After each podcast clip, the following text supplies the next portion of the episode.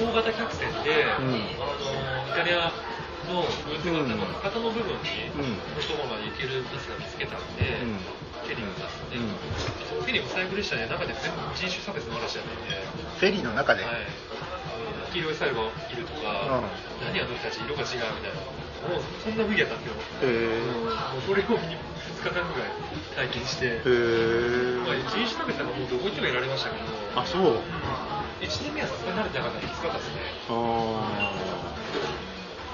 フェリーに乗って降りたんですけど、ーうん。とりあえずまあヨーロッパ入ったら電車だなと思ったんで、うん。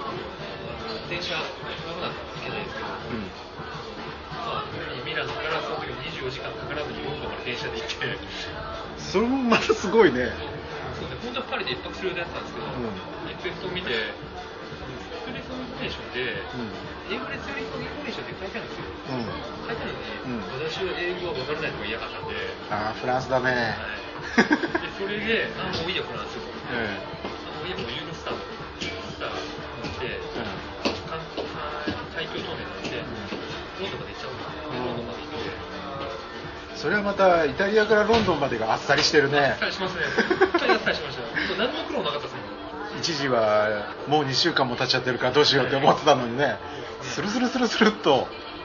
で、あの時は9月ちょっと前かな、9月前で、あのイタリアはミラノとか30度、4度超えてて、夜も結構暖かかったんですけど、ロンドンも寒かったんですよね。えで、僕がそんな無理な移動したんで、ええ。ロンドン着いたとは体壊して、結局ロンドンは10日弱いたんですけど、うん。1週間ぐらい寝込んで起きてて、あらもったいないね、はい。飯まずいじゃないですか。じゃないですかっていう いや前回お話しした時にそれでイギリスは食べ物まずいって言うけどまずいなって言ったらまずいですって断言されていやでも美味しいものはあるでしょとないですってでも、何食っても美味しくない。毎日バーガーキング行ってましたし、行ってて。熱がすごい高く上がった近くまで。ほとんどあの僕は2人、1人部屋とか泊まったことないんで、うん。4人部屋とか、うん。8人部屋とか、うん。最高で168人部屋とか168人部屋？はい。そう体育館みたいなところ体育館、本当体育館体育館に2段ベッドがずらっかっこいいななんか。ある意味そういうところで泊まってみたいな。アムアムス行くと328倍ありますよ。ちょっとそれちょっとなんだろうなそれ。うー。んで、それでまあ結局、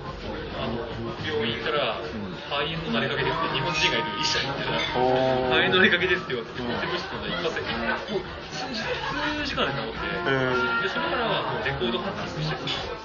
ほうはい、48枚ぐらい買ってるん。です持って帰ってきました。ってい長かったわ。もうこれあの IC レコーダーの半分は第1回目が終わったところでもう使い果たしちゃってるけど 大丈夫かな？2回目3回目の旅行。俺で1ヶ月ですからね、まあ途中に、えーそういうわけでしおちゃんでした。あの次回収録します。